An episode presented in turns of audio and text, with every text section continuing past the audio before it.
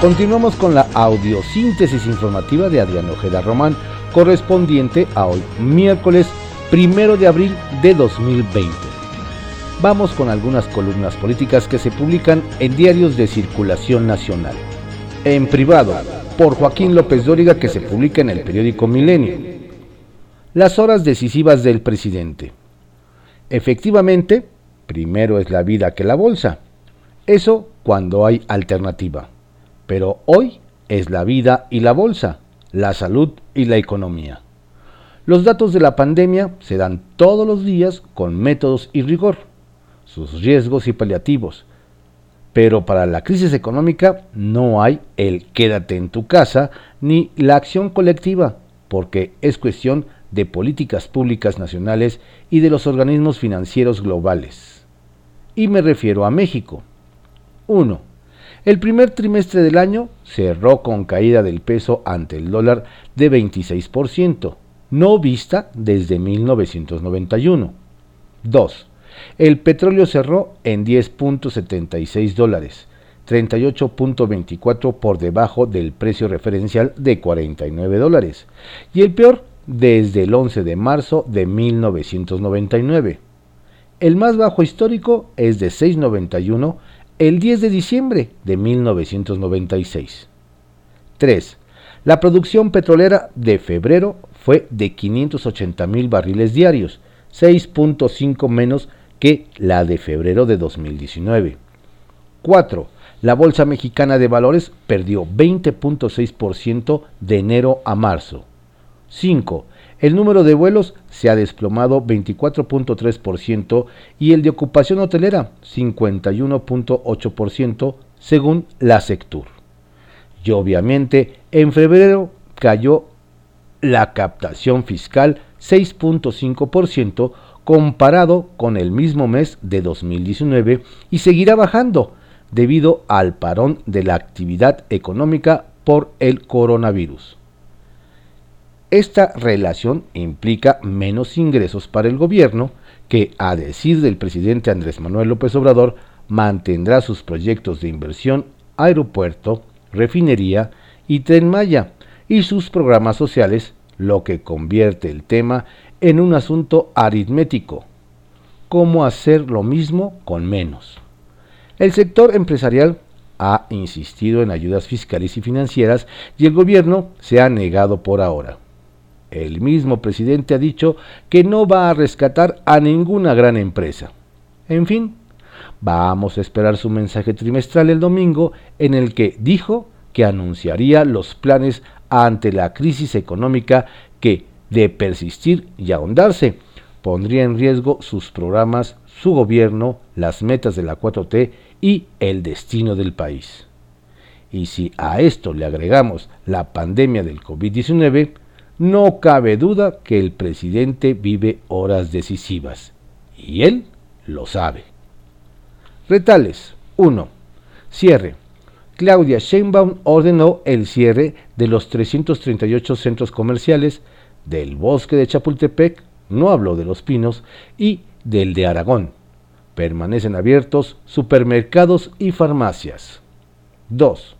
Firme el presidente decidió no meterle más calor a la incertidumbre y dejó atrás la discusión sobre la cancelación del horario de verano.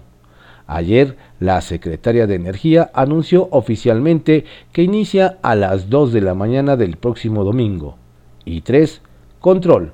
La Comisión Nacional Bancaria y de Valores envió una circular a los bancos en el que les recomienda no pagar dividendos a sus accionistas y que cualquier grupo bancario o financiero que pretenda no seguir esta recomendación tiene siete días para explicarlo a dicha comisión. Tómala. Arsenal, por Francisco Garfias, que se publica en el periódico Excelsior.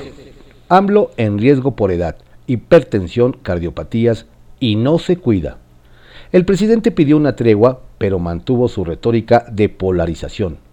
Todo se lo endilga a los conservadores y al neoliberalismo, hasta sus propios errores. Ayer llegó al extremo de presumir el sistema de salud que había antes de la irrupción del COVID-19. Antes del coronavirus se había creado el Instituto de Salud para bienestar. Antes del coronavirus ya habíamos decidido aumentar el presupuesto del sector salud en 40 mil millones. Antes del coronavirus habíamos definido cuatro acciones, que no faltaran los medicamentos, que no faltaran los médicos, que se mejoraran las instalaciones y que se le diera atención especial a los trabajadores de la salud. No alcanzo a imaginar lo que piensan los padres de niños con cáncer que tuvieron que tomar el aeropuerto por falta de medicamentos para sus hijos. Los enfermos de SIDA que tuvieron que salir a la calle por idéntica razón. Los que padecen insuficiencia renal y rogaban por sus diálisis o las familias de los fallecidos en el hospital de Pemex en Villahermosa porque les pusieron un medicamento contaminado. Todo eso también era antes del coronavirus. ¿Se habrá olvidado de las palabras del ahora senador de Morena Germán Martínez cuando renunció a la dirección del Seguro Social en mayo pasado? En el IMSS, algunas injerencias de Hacienda son de esencia neoliberal. Ahorro y más ahorro recortes de personal y más recortes de personal, y un rediseño institucional donde importa más el cargo que el encargo, puntualizó. Ya que estamos, nos escribió el cardiólogo Elías Morenos Brizuela, exsecretario de Protección Civil en la Ciudad de México durante el gobierno de Marcelo Ebrard. Quería dejar claro que la salud del presidente es un asunto de seguridad nacional en tono crítico señaló, las acciones y declaraciones públicas del presidente contradicen, especifican y dan poca importancia a las indicaciones que su gobierno realiza para pedir a la población resguardo voluntario en casa y la sana distancia entre personas. Andrés Manuel minimiza el riesgo de terminar infectado y con ello confunde la realidad, lo cual, además del mensaje equivocado al pueblo, hay que predicar con el ejemplo. Moreno Brizuela se pone en el supuesto de que AMLO se contagie. Hace notar que por su edad, su hipertensión, sus problemas cardíacos y un posible efisema pulmonar por haber sido fumador durante muchos años de su vida, lo ponen en situación de vulnerabilidad. Los riesgos no los esquivará con amuletos imágenes religiosas o con la fortaleza moral que le abonó el subsecretario de Salud Hugo López Gatel asevera. Dijo más, su ausencia por enfermedad generaría una grave crisis nacional. Por seguridad nacional, a la primer persona que se tiene que poner a salvo en algún búnker es al presidente de la República para que desde allí atienda la crisis. Pero AMLO ni suda ni se acongoja va mañana a Tlaxiaco, directo a un hospital. Viernes y sábado va a recorrer más hospitales que se van a destinar a la atención de enfermos de coronavirus.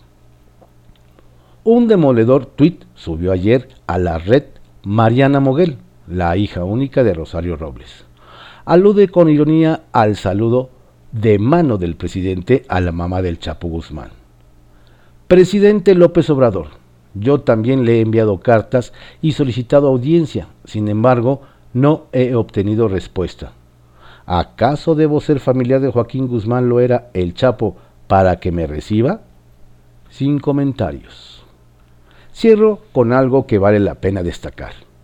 El gobierno izquierdista de Portugal aprobó un proyecto que legaliza a los inmigrantes sin papeles como medida de solidaridad ante la epidemia que cambió nuestras vidas. De este modo, los extranjeros tendrán acceso a todos los servicios públicos, incluido el Servicio Nacional de Salud y las ayudas sociales. Los beneficiados serán quienes hayan solicitado la residencia al Servicio de Extranjeros y Fronteras, incluidos los solicitantes de asilo, hasta el 18 de marzo, día de la declaración del estado de emergencia nacional en Portugal. Me pongo de pie estrictamente personal por Raimundo Palacio que se publica en el periódico El Financiero. Al laboratorio que le dijeron que no. La forma como la ideología impidió acciones preventivas más temprano en México lo da una historia que vista ahora desde la distancia es una de las grandes esperanzas del mundo para enfrentar el coronavirus y reducir el número de fallecimientos. Es la de los laboratorios Abbott, una empresa centenaria fundada en Chicago cuyo jefe de científicos es Richard Roberts, Premio Nobel de Medicina en 1993, que desarrolló una prueba para detectar el COVID-19 en cinco minutos y que se ha convertido en la quimera del coronavirus. Dos días después de iniciar con éxito las pruebas críticas de su dispositivo, sus representantes tocaron las puertas de la Casa Blanca y de la Secretaría de Salud de México para ofrecerla. En Washington, las credenciales del laboratorio y de Roberts abrieron las puertas. Le presentaron un documento de 14 páginas para explicarles su dispositivo de rápida detección molecular de COVID-19, desarrollado a partir del estudio de los pacientes en Wuhan, la ciudad china donde estalló la pandemia, a finales de diciembre pasado. En Estados Unidos fueron evaluados y aprobados. La Administración de Alimentación y Medicamentos, responsable de la salud pública en ese país, aprobó su descubrimiento y le permitió, desde esta semana, comercializarlo. En México, el mismo documento de 14 páginas se entregó a la Secretaría de Salud. Al día siguiente se le dijo a su emisario que no estaban interesados. No hicieron una sola pregunta, una sola observación, una sola crítica. Ni siquiera preguntaron lo menos importante, cuánto costaría, porque incluso el laboratorio estaba dispuesto a prácticamente regalarle la prueba al gobierno mexicano. La indiferencia fue total. Ningún gobierno estatal podía siquiera hacer hecho el intento de adquirirla como lo hizo cuando menos una entidad porque la Secretaría de Salud se los prohibió adquirir esa prueba. El argumento es que no estaban autorizados por COFEPRIS, pero había más de fondo. Un alto funcionario de la Secretaría de Salud se lo confió a un funcionario en uno de los hospitales públicos, cuando se sugirió que el gobierno podría hacer las pruebas que se necesitaran para hacer una detección temprana del virus. No iban a autorizar su fabricación porque contravenía la política del presidente Andrés Manuel López Obrador, que no quería pruebas en la, en la población porque no creía que la pandemia fuera real. Su actitud pública negando la realidad que planteaba la Organización Mundial de la Salud y la cifra de contagios y muertes que producía el virus en Asia y Europa eran una demostración que no necesitaba orden para que dentro de un gobierno éticamente deficitario, por no atreverse a decir al presidente lo que piensan en realidad, se acatará su deseo. Por las mismas razones, aparentemente no se adquirió insumo. Un ejemplo fueron las mascarillas de aislamiento N95. Mientras el subsecretario de Salud, Hugo López Gatel, vocero designado para la pandemia, reiteraba que no era necesario los cubrebocas, cuando menos ocho gobiernos estaban haciendo pedidos de mascarillas N95 a los fabricantes en Estados Unidos que producían 500 mil al día, cada uno, y no se daban abasto. Lo mismo hicieron con respiradores y con medicinas que estaban dando resultados en los países donde se aplicaban. En México, el gobierno estaba en, un en una cosmogonía diferente, metafísica, no científica. López Obrador pidió a los líderes del G20 en una cumbre virtual que se debería garantizar el acceso a los equipos médicos y urgió la intervención de la Organización de las Naciones Unidas para evitar la escasez y el acaparamiento de insumos. El presidente llegó muy tarde a ese puerto. Las N95 se agotaron cuando en México prevalecía el discurso de que no servían las mascarillas simples, pese a la evidencia que el uso de ellas en Corea del Sur, Japón, Singapur y Hong Kong ayudaron a achatar la curva de crecimiento del contagio. Todavía hoy en día no hay medidas de apoyo a la población con mascarillas simples y gel gratuito en los sistemas de transporte colectivo, utilizados por miles de personas que tienen que salir a las calles para comer ese día. El gobierno apenas autorizó el viernes pasado la compra de insumos y equipos médicos, que, de manera expedita en donde pudiera encontrarlos, porque en México no los hay. El presidente anunció que se había adquirido 5.000 ventiladores de China, reconociendo indirectamente que las estimaciones de sus expertos en salud que afirmaban que México estaba preparado para la pandemia eran incorrectas.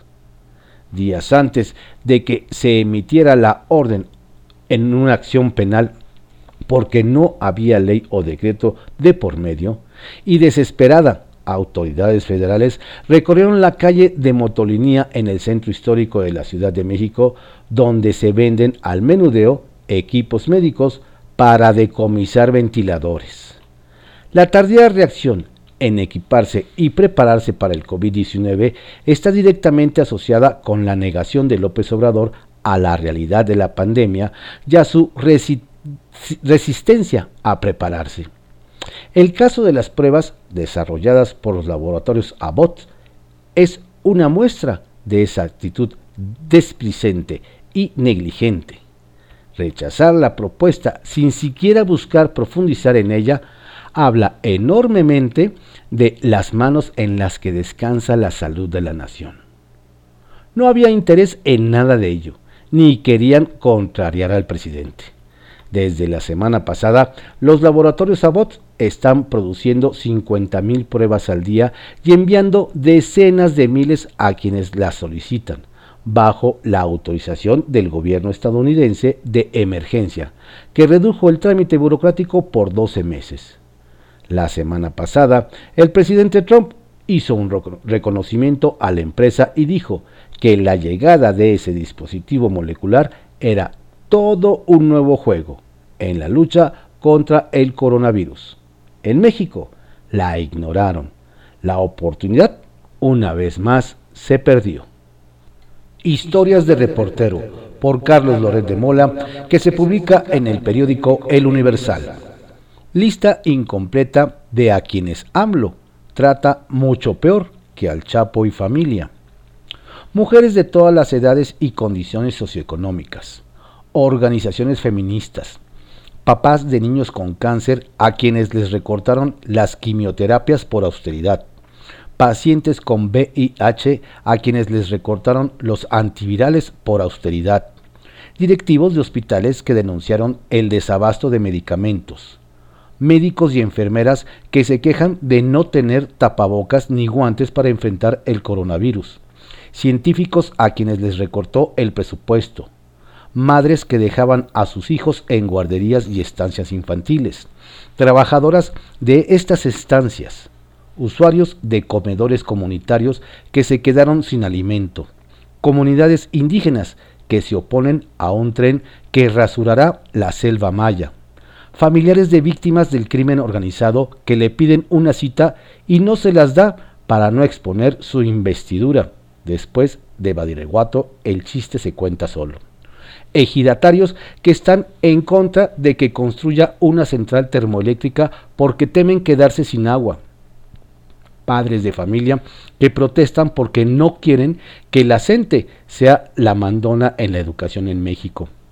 Empresarios de todos tamaños, cualquiera que denuncie a un corrupto dentro de su gobierno o partido, cualquiera que ironice sobre la rifa del avión que no incluye ganar el avión, organizaciones de la sociedad civil que denunciaron corrupción, organizaciones de la sociedad civil que exhiben que su estrategia contra el crimen ha generado más muertos, organizaciones de la sociedad civil que evidencian que hoy se hacen más compras sin licitaciones que antes, alcaldes que le piden cita y a quienes recibe con gases lacrimógenos a las puertas de Palacio Nacional. Algunos gobernadores que no quieren que los mangonee. Artistas que se quejaron por el recorte al presupuesto cultural. Funcionarios públicos de organismos autónomos. Funcionarios públicos que se atreven a hacerle observaciones, ni siquiera críticas. Deportistas a quienes recortaron las becas ricos o cualquiera que tenga dinero. Policías federales que protestaron porque no quieren volverse militares. Migrantes que desean un futuro mejor en Estados Unidos. Periodistas y medios de comunicación críticos, tanto nacionales como internacionales. Intelectuales que lo cuestionan.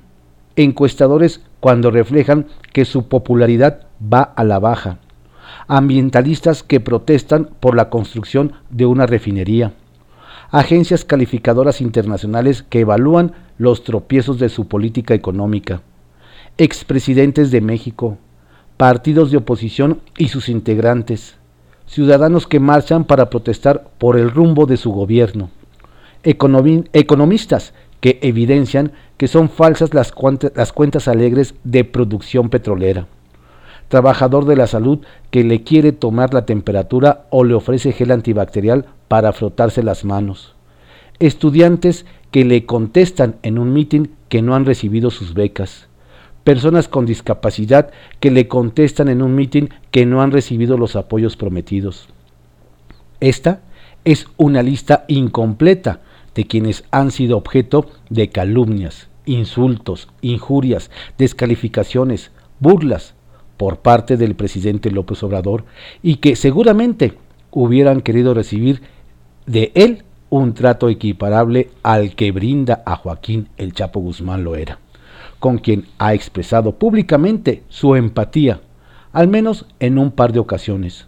Su hijo, a quien ordenó liberar minutos después de su captura, su señora madre, a quien le gestiona con Estados Unidos una visa humanitaria para que pueda ver a su hijo, y sus abogados, a quienes les consigue citas con secretarios de Estado para ver si logran su deseo de traer de regreso a una cárcel mexicana al líder del cártel de Sinaloa. Pesos y contrapesos, por Arturo Dam, que se publica en el periódico La Razón. Empresariado igual a benefactor. Queda claro que, en el mejor de los casos, AMLO desconfía de la iniciativa privada también queda claro que algunos de los miembros de su gabinete consideran al empresario como un mal que hay que eliminar. Lo dijo Víctor Manuel Toledo, secretario de Semarnat. El virus más fatal que hay en la sociedad es el virus del empresario. Que a los virus hay que eliminarlos. ¿Qué me dirían si contradiciendo a Toledo afirmo que el empresario es un benefactor, alguien que hace el bien? ¿No lo creen? Veamos. Empecemos por abajo, por los zapatos que traemos puestos que evitan que vayamos por la vida descalzos. ¿A quién se los debemos? A los empresarios que se dedican a producir, ofrecer y vender zapatos. Terminemos por arriba, por los anteojos que usamos que nos permiten ir por la vida viendo con claridad. ¿A quién se lo debemos? A los empresarios que se dedican a producir, ofrecer y vender, desde los lentes hasta los armazones. Desde los zapatos hasta los anteojos, se los debemos a los empresarios. ¿Cuál es la esencia de la actividad empresarial? La producción, oferta y venta de satisfactores desde zapatos hasta anteojos y una larguísima etcétera con los cuales, como su nombre lo indica, satisfacemos nuestras necesidades. Vista así las cosas, ¿es o no es el empresario alguien que le hace el bien a los demás. ¿Es o no benefactor? Se puede argumentar que el empresario sería benefactor si en vez de vendernos los, de vendernos los satisfactores, no los regalara. Ojalá y pudiera, pero no puede. Como consumidor, tengo claro que si quiero conseguir teniendo desde zapatos hasta anteojos, tengo que estar dispuestos a pagarle a quien los produce, ofrece y vende un precio que por lo menos le permita recuperar su costo de producción. El precio que hay que pagarle al empresario por lo que nos ofrece no es producto de su capricho, sino del hecho que producir satisfactores cuesta. Pero además, ¿cuál es la muestra más clara de que lo que los empresarios hacen, producir, ofrecer, vender satisfactores, nos beneficia? Que estamos dispuestos a pagar un precio por esos bienes o servicios. ¿Quién paga por algo que no lo beneficia? Nadie.